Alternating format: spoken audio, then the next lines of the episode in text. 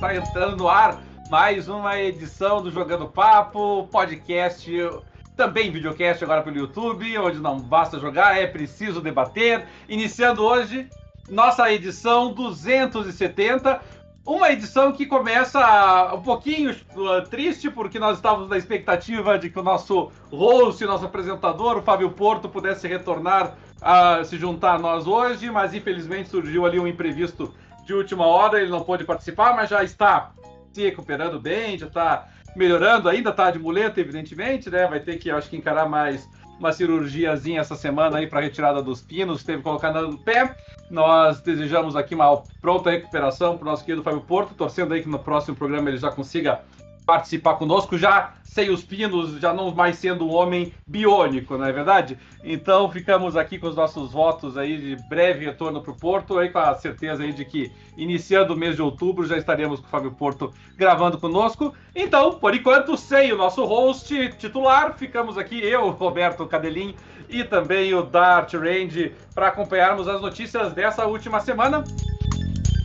Música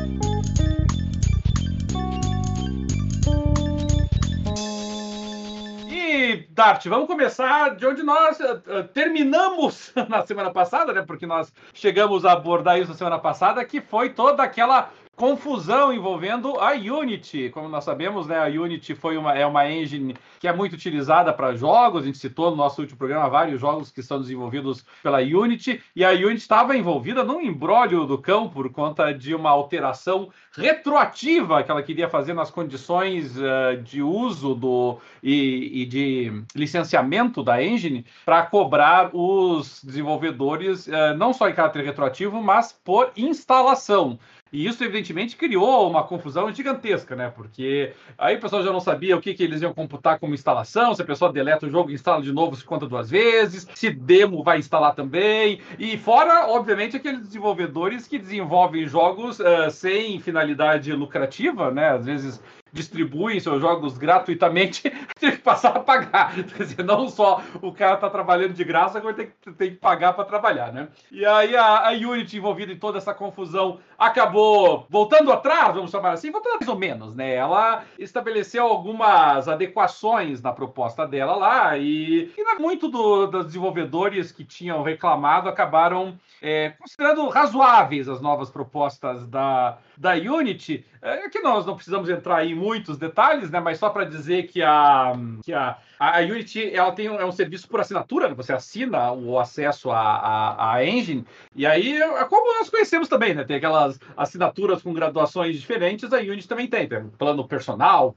plano corporate, plano não sei o que e tal. Aí depende muito do, do, do, faturamento que a empresa tem com o jogo. Aí, conforme o faturamento, ela pode se encaixar em um ou outro plano, e aí é com base nisso que ele é calculado. Aí ela, ela, ela melhorou, na verdade, o plano dela, porque o plano mais básico, mais acessível dela, ela passou a, de, de 100 mil dólares ao ano de faturamento, ela aumentou para 200 mil, né? Então, quer dizer, deu um pouquinho mais de, de, de gordurinha aí para o pessoal. Ela também estabeleceu que essas novas regras de cobrança por instalação não serão aplicadas aos jogos produzidos até hoje, né, com o, a, a anterior, mas passarão a ser aplicadas se a pessoa, se a empresa é, que desenvolve o jogo, eh, o jogo atualizar o jogo para as novas versões da engine. Aí né, eles começam a cobrar e também estabeleceram daí um critério de, de, de cobrança é, alternativo à instalação. Então, ao invés de ser por instalação, você pode optar por um, um critério de 2,5% de, de taxa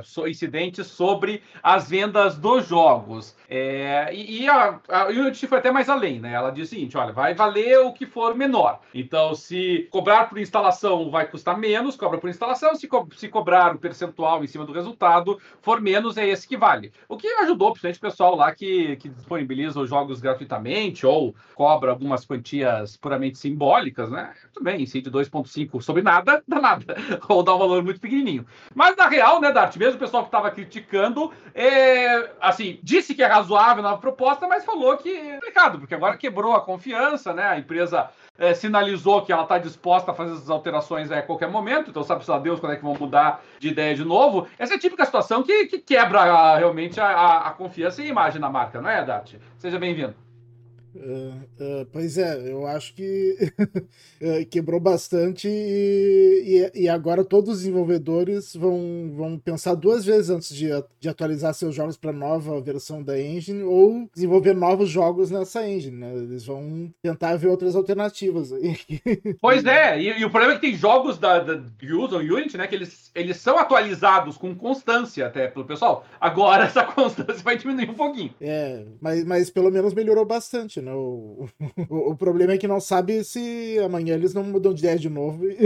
É, esse que é o grande problema, né? É. Quando que vai mudar outra vez, né? Essa proposta, né? Essa é que é, a, é, é o problemão para eles aí. Bom, é, seguindo também com notícias do passado, mas que estão chegando finalmente, né? Ao, ao, ao à reta final nós temos a ah, sinalização da arte da última das resistentes à aquisição da da Activision pela Microsoft, a CMA britânica, dando um parecer preliminar, sinalizando positivamente agora para a aquisição. Depois, lembrando né, que a Microsoft é, prometeu que iria é, ceder o serviço da nuvem para ser explorado pela Ubisoft, né, então é, é, é, viabilizar que o streaming por nuvem fosse explorado pela Ubisoft. Aí a, a CMA agora está dizendo: não, não, então tá bom, então o nosso problema era com a nuvem, nós temos que lembrar que o problema deles era com a nuvem, né? Esse foi o fundamento que eles usaram para rejeitar inicialmente lá. E, e, agora sinalizaram que, ok, beleza, agora parece que está bom, vamos ouvir aí os interessados, leia-se,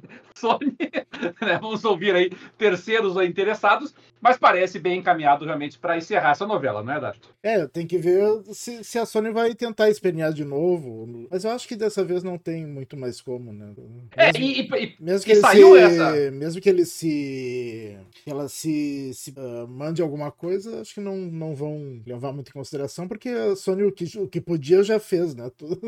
é, e, e, o time também ficou ruim para a Sony, porque. Eu não sei se foi essa semana ou na semana passada que saiu lá os resultados da, de divisão é, PlayStation da Sony, e os resultados dessa divisão lá colocaram os resultados da Sony como primeiro colocado no mundo inteiro, batendo Tencent, batendo Embracer, batendo todas as outras empresas, e, e aí complicou o argumento da Sony, né? Quer dizer, quem que é a dominante do mercado? É ela, na verdade, né? E a Microsoft estava lá, acho que quarto ou quinto lugar, alguma coisa assim, né? A gente não sabe como é que vai funcionar isso quando a Activision ingressar no caldo, mas a verdade é que enfraquece o argumento da Sony, na é verdade.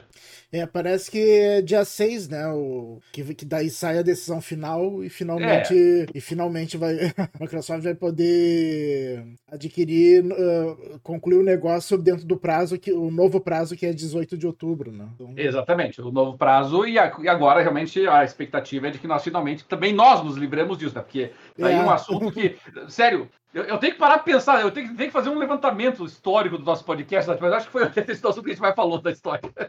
É. quantidade de podcasts. É. Eu, lembro, eu lembro que teve um, foi muito engraçado, isso há muitos anos atrás, né? Que a gente dedicou acho, uns três programas para aquele Uia. Lembra do Uia, Dati? Acho que tem uns três programas Os três primeiros, eu acho, né? Foram os primeiros. O primeiro jogando papo era sobre o Uia. Era só sobre o Uia, aquela porcaria lá. Nunca mais foi o do porcaria do Uia. Então tá bom, mas aqui finalmente eu acho que podemos podemos nos livrar disso. E oh, Ainda tá não, tá né? A gente ainda vai ter que falar quando finalmente for. é, quando, quando concretizarem, né? É. Ver os é. efeitos e os impactos disso, né? é. né? Isso, isso também é verdade. Até porque saiu agora também recentemente, né? Uma sinalização da, da Microsoft no sentido de que a, o, o Elder Scrolls 6, que deve sair algum dia na próxima passagem do Cometa Halley, é, quando ele for lançado, ele vai ser exclusivo a princípio para o Xbox, para PC também, naturalmente, né? Para o Game Pass. E então ele meio que matou, né? Aquela questão lá de saber, ah, será que Elder Scrolls vai sair também para o PlayStation? É a Microsoft sinalizando que, que não, né? Então é é um forte indicativo aí de que alguns jogos da Activision vão seguir pelo mesmo caminho. Ainda fica aquela imensa dúvida de alguns jogos da Raza Quarteirão da Blizzard, alguns jogos é, como Call of Duty, principalmente Call of Duty, né? Acho que essa era a grande preocupação da Sony. Esse ainda está em dúvida, mas pelo menos com relação a, a outros jogos da Activision, a Microsoft está sinalizando que está disposta a, a bancar a exclusividade mesmo. Muito bem. E por falar em exclusividade, nós tivemos a semana da arte um vazamento de documentos internos da Microsoft, não foi? Foi. É considerado o maior vazamento da indústria de games que já ocorreu na história. Um monte de comunicação interna da Microsoft, um monte de conversas lá, é muita coisa, né? Mas eu acho que, assim, felizmente, o Microsoft nada comprovou, né? Algumas estratégias deles, alguma coisa assim, né? Mas nada, nada muito comprometedor, assim. Mas antes da gente abordar aí essa questão dos, desse vazamento, ah, nós temos que encerrar também, ou encerrar, ou pelo menos ir para o encerramento de outro assunto, que é o Starfield, já falamos bastante do Starfield. Starfield no, no, programa passado, nós dissemos, superou o, a marca de jogadores simultâneos que a Bethesda tinha no Steam com o Skyrim. É, não, não bateu ainda do Fallout 4, que é, foi uma quantidade de jogadores simultâneas bem grande, mas ele bateu um outro recorde essa semana com 10 milhões de jogadores. É, 10 milhões de jogadores tomados as duas plataformas, né, PC e, e Xbox, mas 10 milhões de jogadores jogando Starfield, então é, qualquer dúvida e qualquer preocupação que a Microsoft tivesse aí com Starfield realmente acabou se dissipando, o jogo fez muito sucesso, uma ótima recepção na crítica, muito boa recepção para os jogadores, então a Microsoft realmente pode respirar tranquila, né? Que o grande lançamento dela disse a que veio. O Dart já terminou a campanha, Dart continua jogando ainda não? Eu dei uma parada ah, para respirar, assim, e, e, daí eu botei em dia algumas séries que eu, que eu fazia horas que eu não assistia nenhuma série, coisa assim, então eu quase não joguei essa semana. O pouquinho que eu joguei foi um pouquinho de Diablo 4. Aqui é outro que pode ser, pode, pode virar exclusivo, não, o Diablo 4, naturalmente, né? Mas futuros, futuros Diablos. Muito bem, indo então para aquela questão lá do vazamento da Microsoft, tivemos algumas coisas interessantes, o pessoal ainda está né, tá analisando toda a documentação, mas o uma das que eu achei mais interessantes, Dart, não sei se você chegou a ver, foi um e-mail enviado pelo Phil Spencer, é, é, interno esse e-mail do Phil Spencer. É um e-mail longo, né? uma análise ali de umas 650, 700 palavras lá, em que ele analisa o cenário é, do, dos jogos AAA atualmente. E uma, eu achei legal porque o, é, essa mensagem do, do Phil Spencer, ela ecoa, ela repete uma coisa que nós dissemos há vários programas atrás já, que era o, o, o ocaso das grandes distribuidoras, das publishers, né, Dart? Porque a realidade é que com a introdução de serviços, é, primeiro, na, você mesmo mencionou, né, é, é Netflix, é, Disney Plus e HBO, HBO já teve trocentos serviços de streaming diferente, agora vai virar outro também. Mas é, a verdade é que a figura do distribuidor com esses serviços direto acabou sendo bastante bastante reduzida na realidade. E isso não foi diferente com os games, né? Porque já no PC, a figura do distribuidor tinha tomado uma pancada muito forte com a, o avanço do Steam, né? Porque a, é, no Steam você não precisa do, do publisher, na verdade é essa. Você precisava do publisher para quê? Para você ter acesso à distribuição de jogos dele, jogos físicos, para chegarem às grandes lojas, né? Se você não tinha um grande distribuidor, você não tinha logística, você não tinha aparato para chegar até o consumidor, o jogo não vendia. Mas agora com os jogos online, então você tem uh, as lojas online do Xbox, do PlayStation e também do, do, do, Nintendo. Você tem o Steam, você tem Epic, você tem GOG, você tem, aliás, o, o Good of Games fazendo aniversário, inclusive, aí de, de lançamento. É, você tem a Game Pass, tem o serviço de assinatura agora, como o da, da Nvidia, como o GeForce sinal Now, como da, da PlayStation. Então as distribuidoras eh, se viram numa situação complicada. E o, e o Phil Spencer ele acha que isso vai estar atrelado, Dart, a uma certa queda também nos jogos AAA que sejam é, de IPs novas. A análise que o Phil Spencer faz, e eu concordo com a análise dele, é de que assim a, as grandes distribuidoras elas não souberam lidar com essa nova situação, com esse novo cenário.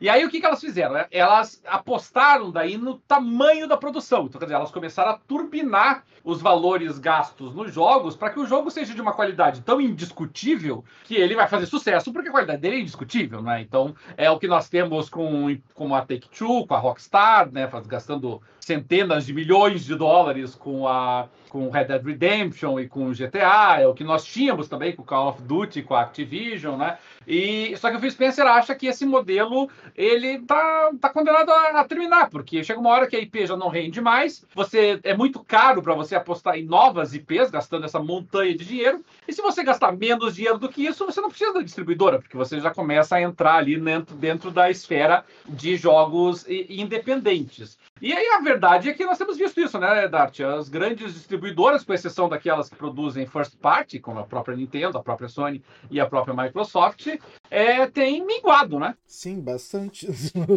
Praticamente desapareceram, né? Não tem. Até aqui no, no, no Brasil, assim, tinha várias uh, distribuidoras que, que não existem mais, né? Agora, ah, todas essas são próprias. Ah, eu me lembro que aqui no Brasil tinha muito a MC Games, te lembra? Uhum. Ela fazia várias, várias distribuições. Ela, ela distribuía praticamente para todas as. É. as produtoras e, e, e, hoje em dia acho que não existe mais praticamente. Todas estão self-publishing aqui no Brasil. E, e eu, eu, tive a impressão, Dart, eu confesso também que eu, eu teria que fazer uma uma análise melhor disso, talvez um pouquinho mais científica, por assim dizer. Mas a sensação que eu tenho é que ali, quando nós tivemos ali a, a, a geração do Xbox 360 e do PlayStation 3, você vai lembrar que eu, eu até cheguei a dizer num programa que estava uma, tava uma loucura muito grande a quantidade, o crescimento exponencial dos orçamentos dos jogos, né? Que a gente tinha aquele aqueles investimentos gigantescos e as empresas gastando cada vez mais. E, e, tinha jogos assim que nem sequer vendiam tudo aquilo, eu ficava com a sensação de que era pura lavagem de dinheiro, né? Eu até cheguei a falar isso num podcast bem antigo nosso. Mas a verdade é que aquela época lá do Xbox 360, do PlayStation 3 é, e também do Nintendo Wii, por que não? É, foi uma, uma, época assim de altíssimos investimentos. Nós tínhamos muitos jogos AAA sendo lançados todo ano, assim, sabe? E um monte de desenvolvedoras e publishers gastando muito dinheiro em jogos. E eu tive a sensação, Dart, aí me corrija aí se você tem a impressão diferente, que, é, que realmente nós tivemos uma queda na quantidade de jogos AAA, né? Quer dizer, se pegar ali a geração do PlayStation 4 e do Xbox One e agora do PlayStation 5 com o Xbox Series, é, me, parece, me parece que a gente está na fase de jogo triplo B, né? Não é tanto triplo A mais. É, eu também eu tenho essa mesma impressão, exatamente a mesma impressão. E tanto que uh, nunca mais teve um ano como 2007, que a gente sempre fala de 2007, né? 2007, vamos pegar até outros né? outras, não ficar tão focado assim, mas a gente pegar ali 2010, 2011 é, mesmo, né? Anos muito fortes, assim, com produções gigantescas, assim, não é? E, e, e, a gente realmente não vê mais isso, né? A gente não pegou assim um ano. Você vê, esse ano, se a gente for pensar assim, grandes produções, produções que nós podemos chamar de AAA esse ano. O que é que nós tivemos até agora? Tivemos Zelda, tivemos o, o Star, Starfield agora. Starfield, Diablo 4. E, e, vamos ter o. E vamos ter o, o Homem-Aranha. É. E é isso, é isso. Porque assim, mesmo ali, é, Mortal Kombat, Street Fighter, Forza não são jogos AAA, nunca foram. Jogos de nicho, voltados para o mercado específico, mas não são produções, assim, de valores estonteantes. O, e o... Fábio, o Fábio Pereira disse que saudades da Brasoftware e suas caixas gigantes de PC. Aí, ó, Eu, eu, eu, as grandes de PC eu já nem tenho mais da Brasoft lá, eu tenho só as pequenininhas quando a, falando a, da, a Atari assumiu. Falando da Brasoft, tem, tem uma indicação para fazer que é um podcast chamado Primeiro Contato, não sei se tu já ouviu, Cadeirinho. Não. É um podcast que foi feito eu não sei se é pela Folha, eu acho que é pela Folha. É contando o, o início do mercado de, de PC e se mistura um pouco com games aqui no Brasil também. Uh, daí conta lá dos anos 70, 80, o início da Brasoft. Ah, tem... É bem interessante, assim. São... É muito interessante, sim. Eu vou dar uma, vou dar uma chancezinha pra ele, até porque. É, é primeiro anos 70 contato, não. É, é nos anos 70 não, porque eu não era nascido ainda, né? Mas no, nos anos 80 ali, pelo menos segunda metade segunda metade é um exagero, mas eh, década de 90, pelo menos, eu já consigo participar um pouquinho desse mercado, né? É, década de 70 e 80, 70 não era nem nascido e 80 eu era muito pequenininho, né? Para participar e ter presenciado esse é, desenvolvimento. É, daí fala de todo aquele negócio que, que no Brasil tinha só os clones, né? Dos, dos computadores, não tinha os próprios, por causa da reserva de mercado. É, os, os, consoles mesmo, né? Eu tive, o Atari eu até tive, mas o, o meu Nintendo 8-bits não era Nintendo, era Dynavision. É, é o, o o Atari teve porque a, a Polivox licenciou, né? É, eles licenciaram, exatamente. Né? Aqui era tudo uns clones esquisitos lá. Eu lembro que a. a eu não lembro qual, qual que era a empresa, acho que era a Gradiente, né? Que, faz, que trouxe o, o, Ma, o, o Master System, com aquele nome Phantom System, ou coisa parecida. É, é assim, não, né? o, o, Master System a Tectoy trouxe, né? O, a Tectoy trouxe, mas. O Phantom mas System Phantom, era um o né? clone do Nintendinho. Era o clone do Nintendinho, tá, tá certo. É, é, é, o que eu tá tive, que era o. Isso, era, era, o Nintendinho. Pretinho, do... Era o pretinho aquele, né? Era o Nintendinho do padrão padrão de cartucho é, americano. É, e tinha alguns clones que era do padrão de cartucho japonês, né? É verdade, é exatamente isso. E, e o, esse Phantosis era até melhor do que o, do que o Dynavision lá que eu usava lá. O Phantosis era muito bem feitinho. Mas, mas enfim, a verdade é que nós estamos diante dessa realidade, não é? A gente está vendo um cenário aqui. E aí, esse e-mail do, do Phil Spencer, ele fala exatamente disso. Que ele acha que essa era dos jogos AAA não volta, Dart. Ele acha que, assim, aqueles jogos assim que realmente desafiavam até né, a, a, imaginação, que a gente viu muito né, na, na geração do Xbox 360, do PlayStation 3, né, que de vez em quando saíam jogos assim que você ficava pensando como que eles conseguiram fazer isso eu acho... com este hardware. Eu acho que não volta na quantidade que tinha, mas eu acho que acabar não vai acabar. Acho que sempre vai ter. Sempre vai ter espaço para um GTA, para um Call of é. Duty. É. Pra... é, mas eu acho que vai ser menos mesmas peso, né? Porque é isso que o, que o Phil Spencer está dizendo, né? Elas vão ficar, assim, elas vão... a CD Projekt vai ficar fazendo The Witcher, a. a, a, ah, a para novas, é, pra novas. É... Eu é, acho que de vez em novas, né? acho que de vez em quando ainda vai pintar alguma, mas mas, cada vez mais escasso. O, o, o Fábio Pereira tá dizendo aqui que o, o Phantom System era clone da Gradiente com controle do Mega Drive. Entendeu? Diz ele controle era é, do Mega é- Drive. É, mas o é que o Mega Drive era diferente. É que o Mega Drive ele é posterior, depois, né? né? Ele veio é, depois. É, é, posterior. Mas o controle era diferente mesmo, Dart, lembra? Sim, Porque o, contro... o controle do, do Master System do Nintendo era bem pequenininho, eram dois botõezinhos. O do, Mega, o do Phantom System não, ele era. Tinha todo não, o do Phantom System né? tinha até uma ergonomia melhor do que o original tinha, do Nintendinho. Tinha, tinha. Ah. E ele tinha, ele tinha três botões, aquele terceiro botão, se não me engano, era meio caído. Ele era é. inovador pra caramba. É, ele era curvado assim. É, ele, antecipou. E o, antecipou e o, e o controle original do, do NES era quadradinho, pequenininho. Do Master System também era um horror aqueles controles. Sim, é, lá, do Master System caixinha, mas, Até é, o, mas, mas realmente era bem parecido. Era, melhor. era bem parecido com o do Mega Drive mesmo, mas ele foi lançado antes do Mega Drive. Foi lançado antes, é. Você antecipou aí, ó. Né, Estavam ligados assim, qual seria o design de gamepads que iam dominar o mercado.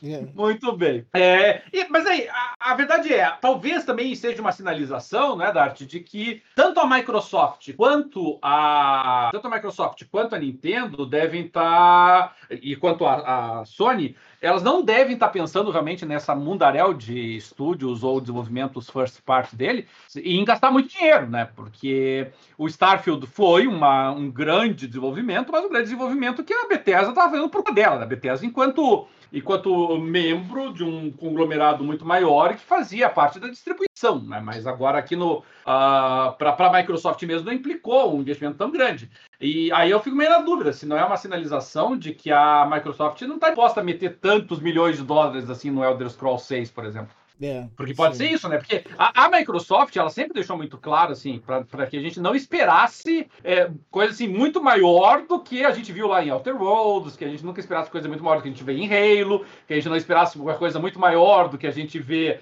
lá no, no Senua Sacrifice, né, no Hellblade é, é não esperar nada muito maior do que aquilo que eles estão mostrando, assim, né? Então, é, eu acho realmente. E, e se a gente para pensar, né? A Sony, tudo bem, a Sony tem produções grandes, né? O Last of Us é uma produção grande, mas também, assim, os outros jogos da Sony, mesmo God of War, né? Tem, não, não são aqueles ultra despesos, assim, né? Nada desse gênero, né? É, eles são. Uh, eu, eu, não, eu não sei, eu acho. eu não vejo os jogos da, da Microsoft ser, ser, tão menor em produção do que um God of War, um, um, um, Last of Us da vida, em termos de gasto, né? Da, ah, o tipo Last of Us, eu, Starfield, eu não tenho acesso. Né? né? é. Eu não tenho acesso a qual foi o orçamento do Last of Us. Eu, eu, eu tenho a impressão de que o Last of Us ele foge um pouquinho ali, assim, em termos de, de, de qualidade de produção, assim. Mas realmente, God of War, a, até o Horizon é, eles são jogos assim muito bem feitos, extraordinários, mas que não tem um custo de produção elevadíssimo, assim, não é, não estamos nem de longe falando de níveis de produção assim de um de um Diablo, de um de um GTA, imagina, de um Call of é. Duty, é. nem, nem, de longe isso, né? Até porque nem é, sequer é eu acho que, eu acho que GTA ainda é o, o, que sai bem da curva de, de todos, assim, né? Porque, ah, GTA por menos de 200 milhões eu não faço. É que é muita Nos coisa, né? E é muito detalhado. Muito... Né? Exatamente. Então eu, eu acho que, assim, o lado negativo é que a gente fica nessa. Não é, é que necessariamente jogos vão ser ruins, né? Nem, nem de longe isso, né? Você, o próprio Phil Spencer, nessa entrevista, ele fala: olha, as grandes as Mas... grandes produções, as grandes, os grandes lançamentos atualmente têm sido de empresas independentes. E é verdade, né? Se a gente é. Para pensar que assim, né? Qual que é o grande jogo do ano? É, é Baldur's Gate 3 da Larian Studios, que nem tem, nem publisher tem, é ela mesmo que faz, né? O publisher. É. O, eu, eu, até dei uma olhadinha aqui por cautela aqui, aí tive que morder minha língua aqui, Dart, porque eu, eu fui dar uma checadinha aqui, eu, eu falei que Horizon não era uma produção tão grande, o Horizon é grande pra caramba. Eles gastaram mais de 200 milhões com o Horizon Forbidden West. Foi uma é. grana federal, assim. Mas, mas, mas, mas, mas, olha só que interessante aqui. Se a gente pegar, por exemplo, a, a lista do, dos, dos maiores orçamentos da história, atualizados, naturalmente, né? dos maiores orçamentos de jogos na história, a gente vai descobrir que, por exemplo, se pegar aqui, ó, tô, tô, tô na minha frente, 1, 2, 3, 4, 5, 6, 7, 8, 9, 10, 11, 12, 13, 14, 15, 16, 17, 18, 19 e 20. Do top 20 dos jogos assim que mais gastaram na história, nós só temos no top 20, tá? Nós só temos quatro deles de 2020 para frente, tá? Só quatro deles de 2020 para frente.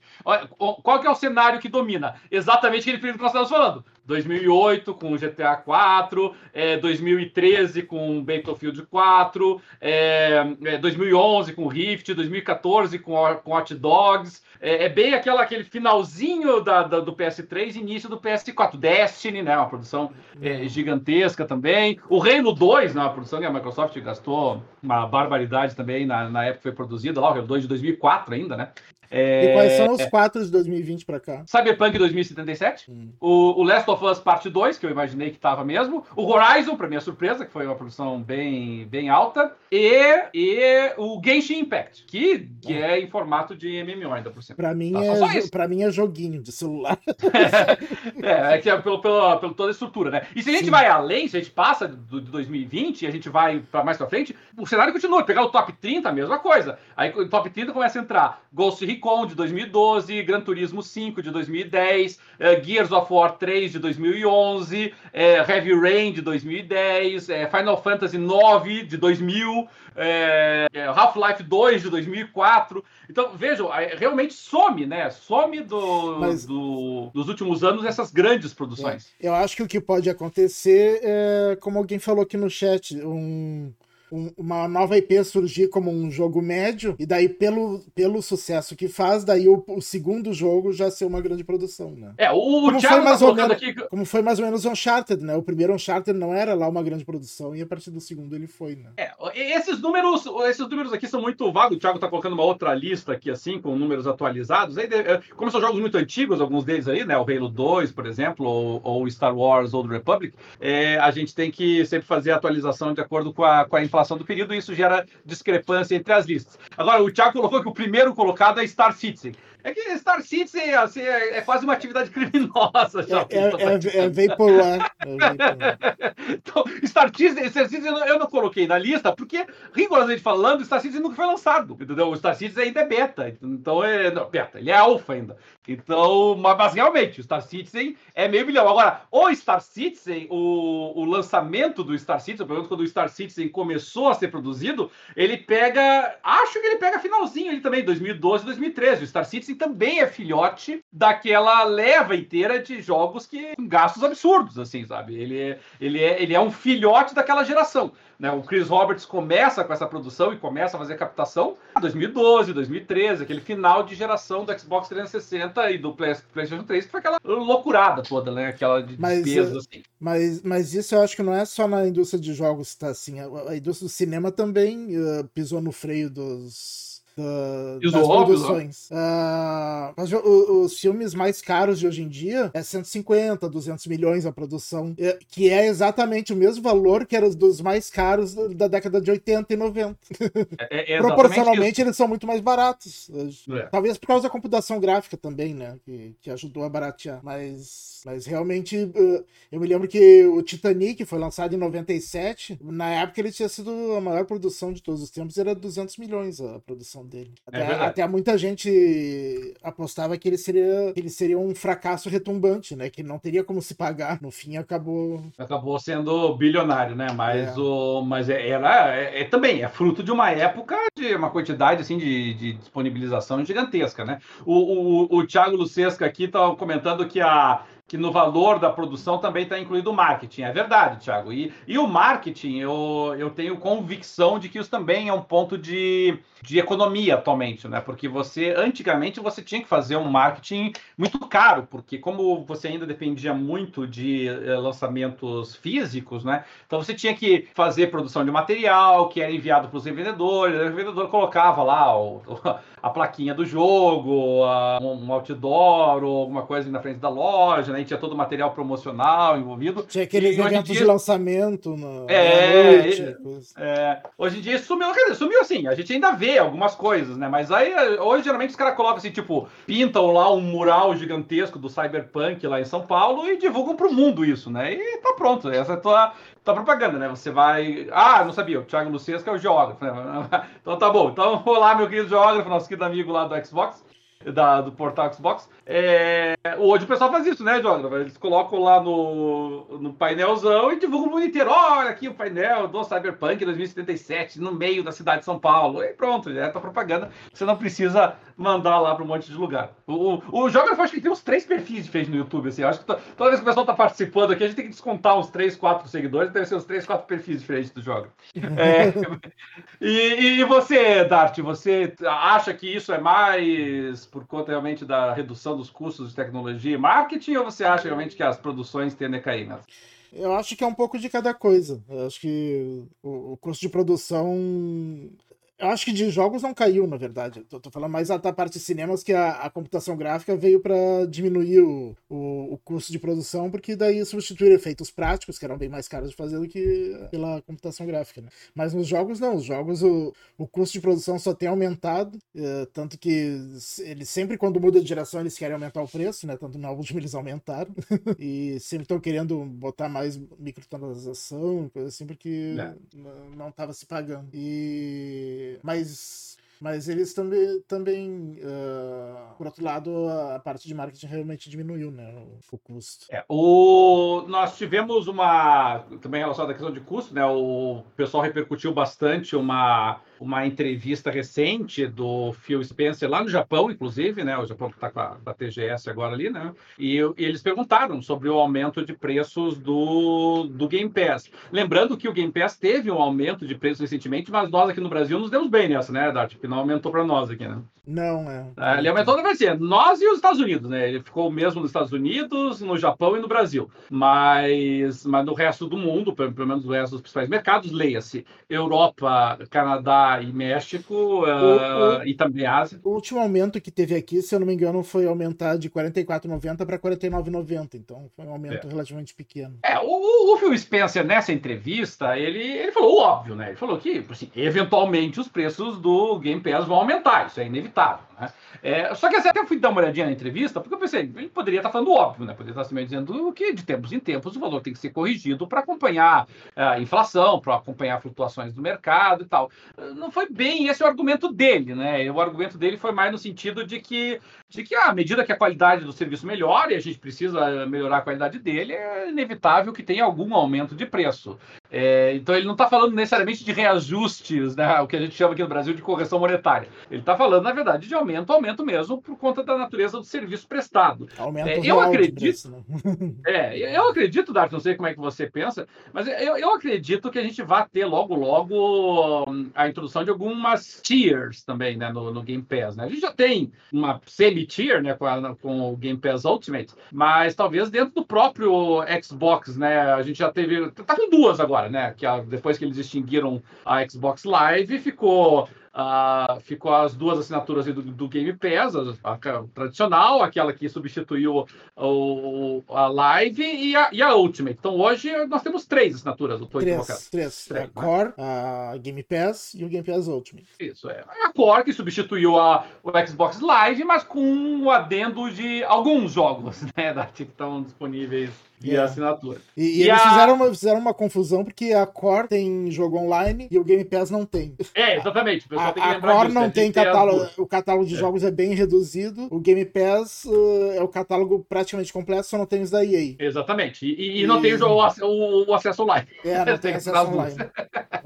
tem que assinar então, é as duas ou assinar a Ultimate. É, e aí, quem querem que assine a Ultimate, né? Que é, tem tudo. Sem dúvida. Ah, na dúvida, a dúvida é essa, né? E o, e o PlayStation, que, que no mundo também tem três, né, Dart? Mas se a gente contar aquelas intermediárias que estão disponíveis em alguns países, como é o nosso, são quatro né? Porque yeah. É. tem uma a, gente tem uma assinatura aqui que não tem eh, que é só nossa porque nós não temos acesso ao, ao streaming que é oferecido lá fora para os jogos do PlayStation. E mas eu acho que a tendência, não sei, posso estar equivocado, mas eu, eu sinto uma tendência de pulverização disso, sabe, da, de criação de outras de outros tiers, assim. Não sei se vai acontecer, é, mas estou com essa sensação. Eu acredito em talvez uh, ter um tier que inclua o Ubisoft Plus, né? É, uma coisa assim parecida com o que a Amazon faz, né? Que é o pessoal que assina o Amazon Prime, né, que tem ali o Prime Video, né, vocês, o pessoal sabe que, que, dentro do Prime Video você pode fazer outras assinaturas ali dentro, né, eh, gerenciadas pela Amazon, mas outras assinaturas independentes, né, então é Paramount, eh, Starz, Z, que eu acho que já mudou de nome de novo. Aliás, falando nome, é em Ubisoft Plus, Plus tá chegando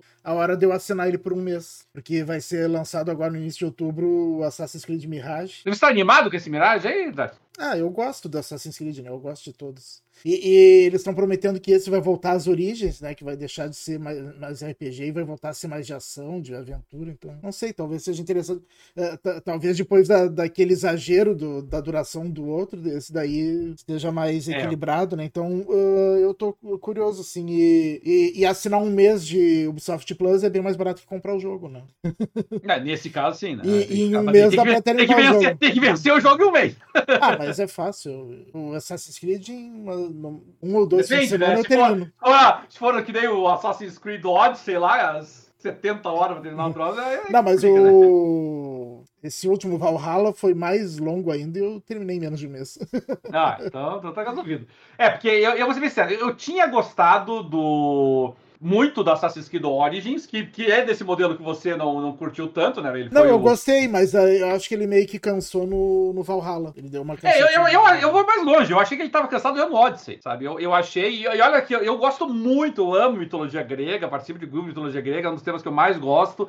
É, eu tava muito animado pro Odyssey por conta disso, mas eu achei o Odyssey arrastado até dizer chega, assim, sabe? Ele não me, não me é, prendeu. É, o Odyssey é, é um dos únicos Assassin's Creed que eu não joguei até o fim. Eu achei meio chato é, o início dele. É, é muito arrastado, assim, sabe? E aí você passa e, e, horas ali, assim, na, né, você quase não, não. Você nem volta, né? Pro, você até esquece, né? Eu chega uma hora lá que você mexe lá com os aliens lá, assim, eu não sei se eu poderia dizer, ter dito isso, mas. não, é spoiler, mas todo mundo sabe que tem alien no Assassin's Creed, que tem é. todos eles. É, quando, quando surge o primeiro alien, eu já nem lembrava mais. Nossa, é verdade. quase tava esquecendo já que era Assassin's Creed. Né? Hum. então, porque você quase nem volta, né, pro, pra, pro presente, pro aspas, né, presente do jogo. Então, então, realmente eu achei ele um pouquinho enrolado. O Origins eu achei o equilíbrio melhor e, achei os personagens do Origins mais interessantes. Os personagens do, do Odyssey eu achei, enfim, não achei muito carismático. O Valhalla eu gostei bastante dele, eu só achei que eles erraram a mão na duração dele. é, daí é RPGzão, né? É. Mas talvez a estratégia dele seja uma boa agora, assim, porque realmente realmente o, o mercado de RPGs está tá duro, né? Então talvez seja melhor fugir desse mercado é. aí o quanto antes, né? Porque senão tá ralado, né? É. Mais ainda, mais ainda depois de um ano como esse aqui, assim, né? Que, para você se destacar, é. não é fácil. E, bom, pra gente sair aqui da, da parte de indústria e começarmos a entrar aí nos jogos aí mais recentes que foram lançados, a, a Embracer, da veio a público também é, confirmando né, uma notícia que nós demos no nosso último podcast, né? Que a gente falou lá que a Embracer estaria cogitando vender a Gearbox. Repita-se, né? A empresa que é a, detém a IP do, do Borderlands, uma IP importante, portanto. E a Embra... eu fui ler mais a respeito essa semana aí, e a Embracer, ela eles tinham feito uma projeção para esse ano eh, que fosse concretizado um investimento com uma outra empresa eh, e esse investimento não saiu. E aí isso afetou os resultados do, da Embracer. E aí o CEO da Embracer veio e disse que a, além da Volition, que eles já fecharam, e além de outras empresas que perderam, teve bastante dispensa de empregados, a, a Crystal Dynamics, para citar um exemplo, eles, eles ainda vão ter que reduzir mais o quadro de pessoal e talvez até fechar outros estúdios. E ele falou com todas as letras na manifestação dele que a Embracer está disposta a vender estúdios dela que sejam, enfim, que, que sejam viáveis, né? Então, quer dizer, praticamente uma confirmação de que eles estão estariam dispostos a abrir mão, inclusive, da, é, da Gearbox. E, e aqui, para Sony em particular, é uma oportunidade de ouro, né, Davi? É, não sei se é tão de ouro assim, porque é que eu não. É que eu não, não... Você não acha tudo isso? É que eu não, não gosto muito da Gearbox, né? Eu não gosto do. Mas, se a Sony é... quiser comprar alguma coisa mais baratinha, pode ser, né? É que assim, a, a quantidade. Assim, o, o, grupo Embracer, para quem não conhece, é um grupo assim que detém participar, que controla, né? Muitas empresas, mas assim, muitas empresas. Não tem nem por onde eu começar aqui a listar, então eu vou ficar aqui até, até amanhã listando aqui a, as empresas, né? A gente trabalha, é, a gente conhece, né, algumas principais delas, né? A gente já citou aí a Gearbox, eu falei da da Crystal Dynamics agora há pouquinho. A, a Crystal a Dynamics Silver. ela comprou há pouquíssimo tempo, né?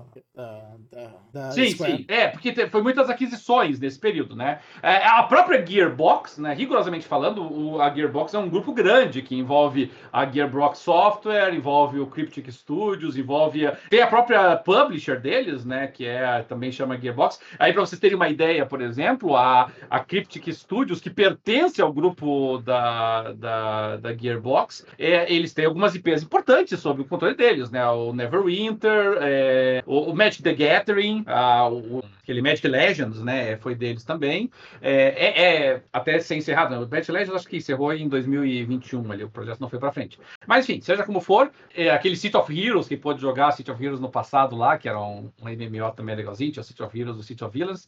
Então, assim, tem outras empresas que compõem esse grupo. E, e a, realmente a Embracer está sinalizando que tá topando se livrar dela. Então isso coloca em jogo aí, a, rigorosamente falando, todos eles, né? Porque eles não, não limitaram. Então você tem a, a THQ Nordic, para dar um exemplo, né? eu, eu não gosto da THQ Nordic, mas é um exemplo, né? A PlayOn que é de. A THQ é Nordic, qual é o jogo? É o, é o Just Cause? Ah, a, a THQ Nordic tem um monte, né? Porque a é Trocentos Studios, a Piranha Bytes é deles, o Rainbow Studios é deles, é estúdio não acaba mais, assim, né? Que são deles. Mas, mas se a gente for pegar aí os principais, puxa vida, é, deixa eu pensar aqui, aquele. aquele, aquele MX lá de, de moto lá é deles, lá, ah. a série Go Gothic é deles também. Hum. Uh, que mais aqui que me vem na cabeça agora, assim? O, eu acho que a, aquele Destroy All Humans é dele também. Uh, Wreckfest, acho que é, não sei, não vou, não é. vou lembrar mais, mas são vários. Nada de e o... É, não, não, só tudo joguinho. Eu, eu não sou muito fã da, deles também, inclusive. É, aí a Crystal Dynamics, que é da CD Entertainment, que é da Eidos também, e, e esse, para quem gosta de futebol, é importante, né? Porque ele pega o Futebol Manager, talvez o principal gerenciador de futebol que existe. Então eu acho que, que nós temos aí algumas possibilidades. Se a Sony vai ter interesse em algum desses estúdios, aí são outros 500. Agora, a verdade é, se a Sony não quiser, se a Nintendo não quiser, se a Take-Two não quiser, enfim, se a, a Electronic Arts não quiser, se a Tencent não quiser, também não sobrou muita gente para adquirir as coisas, né? A Ubisoft está mais vendendo que comprando atualmente. A Square, tadinha da Square. A Square vendeu as coisas para ela. Sim, é. A Square não vai comprar de volta a Crystal Dynamics. Né? A, a Capcom realmente não teria interesse nisso. Então, não vejo muito espaço aí para para negociações, a não ser as principais aí, né? a... Se eles estão sinalizando que estão dispostos a vender, eu acho que alguma conversa deve estar tá tendo, né? Não é possível. É, a Crystal Dynamics eu é, acho que é uma boa. A Crystal tem, Dynamics... Tem, é tem eu... o Tom Raider também, que é deles. É, é se eu fosse a, a, Electronic Arts, com toda aquela confusão que deu ali no FIFA e tudo mais, não sei se eu não namoraria pegar o, o Football Manager, não, sabe? Uma, uma IP poderosa, é assim, que pode ir para mão dele, se, se tiver disponível, né? Enfim, bom, essa semana nós tivemos nesses, últimos dias nós tivemos pelo menos quatro lançamentos importantes, Dart. Tivemos o lançamento do Mortal Kombat 1, que foi muito bem recebido, né? O pessoal gostou, assim, não foi. É muito bem recebido, sim, bem recebido, né? Não, não. Dificilmente vai tirar o título de melhor jogo de luta do ano do Street Fighter, mas o pessoal gostou do que viu. A, a crítica recebeu bem, jogadores Com exceção de uma bem. versão do jogo, né? Com exceção da, da infame versão pro Nintendo Switch, é. que é, é, uma daquelas coisas que não dá pra entender nada. Né, é, que ficou horroroso o jogo, assim. Era melhor ah, não, mas horroroso é elogio. É. Ele ficou muito saído, ruim. Né? atrapalhou o lançamento, né? Porque daí o pessoal ficou falando mais dessa porcaria do que do jogo em si. É. E, e, eu tava acompanhando, eu não cheguei a pegar o, o, Mortal Kombat ainda, mas devo pegar, porque eu, geralmente jogos de luta eu pego todos eles. Eu, eu confesso, assim, que eu, eu, não gostei de algumas opções de direção de arte, estética deles ali assim, mas o que importa, com, na verdade, né, em todo jogo de luta, é mais a jogabilidade, é mais a, os modos de jogo que o jogo contempla. O Mortal Kombat sempre fez isso muito bem, né? Sempre teve vários modos de jogos diferentes ali. O pessoal sabe fazer. O Ed Boon é muito bom nisso, né? Em pensar em alternativas de como jogar o jogo. E eu acho que. E nisso ele está muito bem recebido, foi muito legal. E é isso que jogadores de jogos de luta querem, né? Que seja um joguinho é, seja um jogo que permita ele explorar diferentes facetas do estilo, do nicho, do gênero, né? Eu acho que essa é a parte legal. Não sei se você é fã da série também planeja jogada eu sou fã, eu gosto do Mortal Kombat, mas eu não jogo. Porque eu sou, eu sou terrível em jogos de luta, então não, eu não consigo. Isso é, é tudo que uma empresa quer. Um fã que não compra nem joga jogo. é, não adianta eu comprar porque eu não sei jogar, então não consigo jogar. Jogo ah, de mas, luta. mas single player dá pra jogar, né, Dad? Jogos de, de, luta single player é. Ah, mas é que assim, nível, né? graça, eu tenho preguiça de decorar combo, então eu só fico amassando botão, assim. Bom, mas aqui, se me permite, aqui como fã de jogos de luta, eu devo te dizer o seguinte: o que, que eu é faço? faço, geralmente. Então, eu, eu escolho dois ou três personagens que eu curto, assim, sabe? Porque no, no single player, sinceramente, não precisa decorar os combos, certo? No single player, se você soubesse defender e atacar, você vê essa campanha. Agora, se você vai pro online, qual, qual que é a minha estratégia como jogador que gosta de jogo de luta, mas que não, também não se mata de jogar eles, porque eu jogo muita coisa, né? É, eu pego dois ou três personagens e decoro os movimentos principais daqueles personagens, né? E, e é isso, entendeu? E esqueço o resto. Ah, tem 20 pontos dane-se, entendeu? Eu não tenho tempo nem memória para ficar decorando isso, né? Domina dois ou três e. Não, e, eu, e eu, tenho uma frustração no, no, Mortal Kombat que eu nunca consegui fazer Fatality, Babality, Cisality. Mas agora tá muito fácil, né, meu? Antigamente era cheio de onda, né? Que você Sim, tinha pra é. frente, pra trás, vai meia lua e, e segura três botões com um dedo só e tal. Agora não, agora é tudo automatizado. Você segura o botão de, de, eh, de alternativa que é assim, faz um movimento de meia-lua e o cara já faz, né? tem, tem erro. É, mas... Agora tá muito fácil. É que nem os, os especiais lá. É que daí, do, do... quando, quando, quando facilitaram, eu já tinha desistido. Não, facilitou um monte. No, no, Street Fighter 6, por exemplo, já estava assim antes, né? no Street Fighter 6, por exemplo, quando você vai, você customiza, né, os botões ali assim, e tem vários botões de atalho para você usar. Então você dispara os poderes especiais, os bloqueios especiais com dois botões, três botões, não é nenhum terror assim. Então você consegue fazer isso com muita facilidade, né? Antigamente, realmente, eu concordo contigo, né? É, meia lua para trás, meia lua para frente, vai e volta, pô. É, ficava teu personagem ali, pulando em cima do outro e então, tal. coisa meio ridícula assim. É, era, era muito ruim mesmo. Agora tá bem mais fácil. Bom, nós tivemos o lançamento do Mortal Kombat, muito bem recebido, aí o pessoal é, deve estar tá é, feliz. Eu vi né? que, a, a, média dele no, Morto, no Metacritic tá, tá excelente, tá 87. É a mesma é, do né? Starfield, né? É, uma boa, ninguém pode reclamar. É que o, o Street Fighter VI teve uma recepção mais, mais calorosa, né? Tem uma média bem maior do que a do Mortal Kombat 1 e e, a, e, e não teve aquela divisão na, no, nos jogadores, né? Alguns jogadores também, como eu, não gostaram muito da, da nova opção estética do Mortal Kombat, né? Isso deixou ele infra, é, fragilizou ele na disputa com o Street Fighter. Eu apostaria como o jogo do ano de luta todas as minhas fichas de Street Fighter 6 sem erro, sem erro com relação a isso. É, nós tivemos ainda o lançamento aí para quem gosta, né? Os fãs de Dark Souls, não é o caso do Dart, não é também o meu caso, mas tivemos o lançamento do Lies of P, que que é o que a gente já tinha mencionado no programa passado, né? Teve também uma boa recepção crítica, o pessoal curtiu aí o jogo, reclamou um pouquinho da história não ter sido bem desenvolvida, mas também aqui o pessoal que é fã de, de Dark Souls, que é fã de Elden Ring, que é fã de é, todos esses jogos que a gente chama de Souls-like, né? É, esses jogos nunca são muito... focados na história, né? É, não. É, sabe que o negócio aqui é combate, entendeu? E que a luta ficou bem implementada, o mecanismo é interessante, a luta é bem dinâmica. Eu acho que é isso que o pessoal tá, tá curtindo, é isso que o pessoal tá atrás, né? E o Lies of P entrega. Não, não é aquele jogo assim para para ser memorável e ser eternamente lembrado por todos, mas acho que entregou o que se esperava dele, né? Ninguém estava esperando aqui que ele fosse Game of the Year, né? Fosse uma surpresa que nem foi o Sekiro, por exemplo. Aí eu queria falar, Dart, mas eu vou segurar um pouquinho, porque eu queria que o Porto tivesse aqui hoje, porque teve o lançamento do The Crew Motor Fest, que é a a opção aí na, na IP do The Crew para enfrentar o, o, Forza Horizon. Mas, mas vamos deixar para o nosso especialista falar, né? Vamos aguardar o retorno do Porto aí para a gente poder falar do, do, do The Crew Motor Fest aí, que é uma alternativa também aí pro pessoal falar a respeito. Como o Porto e... fala, o Zé Crew. É, Zé Crew.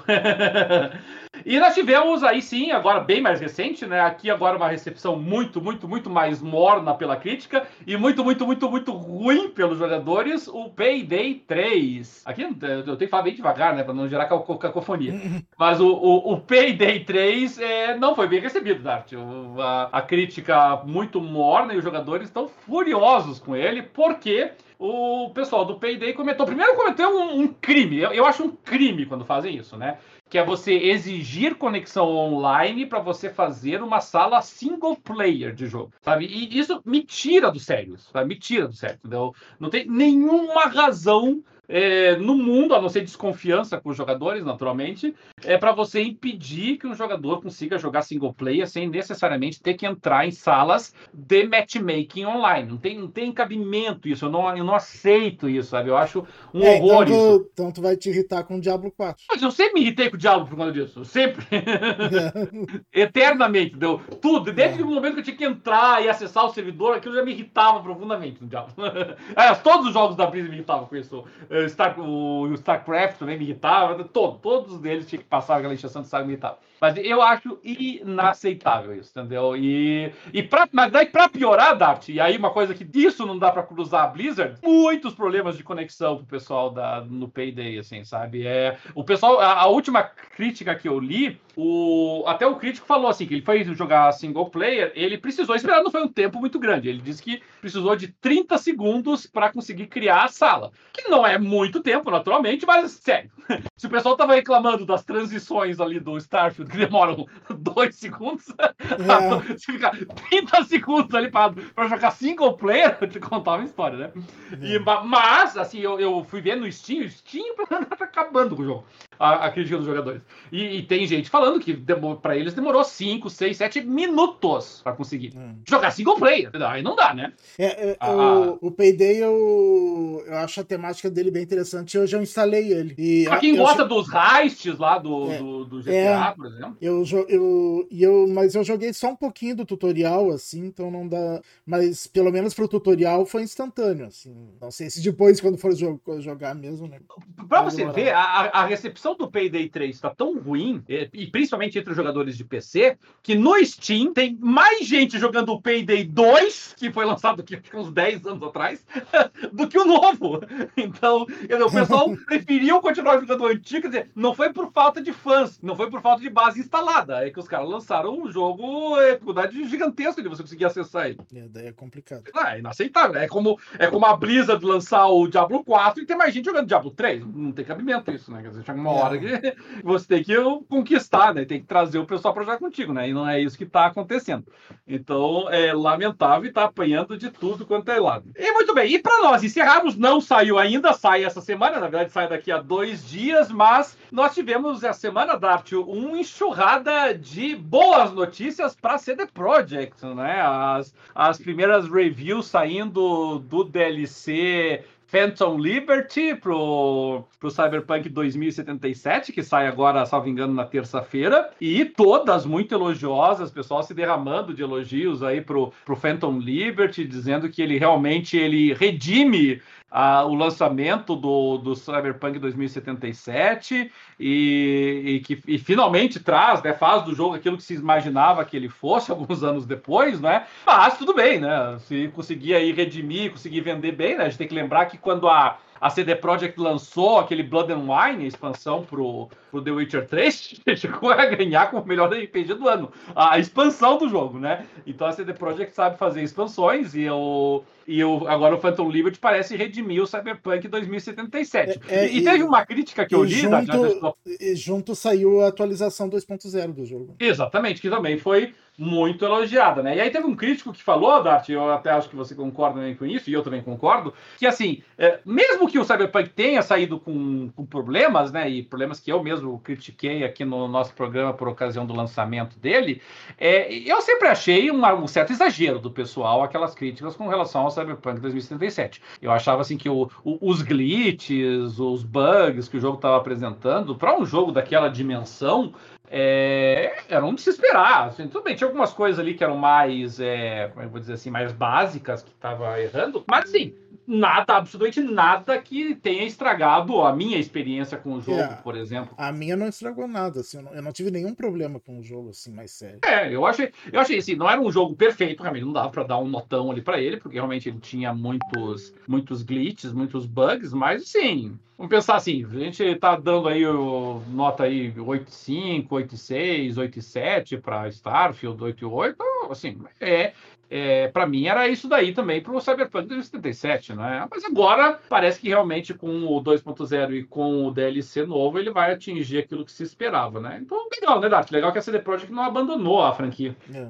é uma pena que eu achei cara essa expansão, né? Eles podiam pelo menos. As expansões deles costumam ser. Eles podiam pelo menos dar um desconto de 50% para quem foi guerreiro e, e, terminou ele na época que, na época que ele estava quebrado ainda. Na época que estava quebrado o jogo lado. ainda, né? No... É. É, no, no, PC, a, a, expansão tá saindo por 99 reais. preço... É, no, no Xbox acho que tá 104. É, é, um preço parecido, assim. É, é assim, Dart, é, em geral eu acharia um preço caro para uma expansão. Mas a CD Projekt, é, com a, as expansões que eles lançaram pro The Witcher 3, eles, eles ganharam muitos pontos comigo nas expansões, assim, sabe? É, eu lembro quando eu, eu falei do, do Blood and Wine, por exemplo, é, para mim, o Blood and Wine poderia ter sido lançado como The Witcher 4, se eles quisessem. Sabe? Se teria sido um, um, The Witcher 4 meio pequenininho, mas poderia, entendeu? Ele é um jogo, ele é um jogo inteiro dentro dele, assim, né? Eu, eu acho que o Blood and Wine tinha o quê? 30 horas, 30 e poucas horas. É grande, não é pequeno. E, e, pelas críticas que eu li, o Phantom Liberty é grande também, assim, sabe? Não é pouca não, assim, sabe? Então, talvez valha a pena. É. Eu acho que a, a, a questão é essa, né? Você trazer alguma coisa, assim, que, que vale ao preço preço que está cobrando, né? A gente lembra ainda da, tá da própria Bethesda, né? A gente lembra os infames DLC de armadura de cavalo e tudo mais lá na época. É. do, do 360, né? Yeah. É. Mas a gente, a gente melhorou e avançou muito nisso desde então, né? Então é legal que o Phantom Liberty consiga redimir e resgatar aí o, o Cyberpunk 2077, que é um jogaço. Quem não teve oportunidade ainda de jogar, volta e meia o Cyberpunk 2077 está em promoção. Eu acho que pode aproveitar agora. Aproveita que o jogo está em promoções aí assim. Pega o joguinho bem baratinho, já emenda ali a DLC, joga o jogo é. como ele deveria ter sido lançado por um preço bem mais barato do que muita gente pagou no lançamento инструмент. É, eu acho que talvez no, no fim do ano eu pegue a DLC e daí rejogue ele desde o início, a DLC. É, é. Eu, eu, vou, eu vou entrar em férias daqui a pouquinho e nas minhas férias provavelmente eu vou pegar. Eu não quero começar a mexer nele porque eu já tô com. eu cheguei. A... Mal passei da metade do Baldur's Gate 3, eu tô no início do Starfield, daí se meter mais uma DLC gigante no RPG, aí que eu não faço mais nada né, nesse ano, né? De ficar jogando. Aí tem que esperar minhas férias, não vai ter jeito. Então tá bem. E me parece que para essa semana foi isso, Dart. Tem alguma coisa que eu tenho esquecido? aí que você quer destacar ou não? Que eu lembro, não. Não, né? Acho que foi por aí mesmo. Então é isso aí, gente. Nós, mais uma vez, aqui lamentamos que o nosso querido Fábio Porto não pôde estar presente conosco hoje. Torcemos que depois de remover a os pinos, ele possa voltar a gravar conosco já na semana que vem, para trazer ali as impressões dele. Não só, tivemos notícias bem fresquinhas aí também do novo Forza, o pessoal elogiando bastante aí, tenho certeza que o, Dart, que o, o Porto vai ter coisas interessantes aí para trazer para nós aí a respeito dos simuladores que ele tanto curte.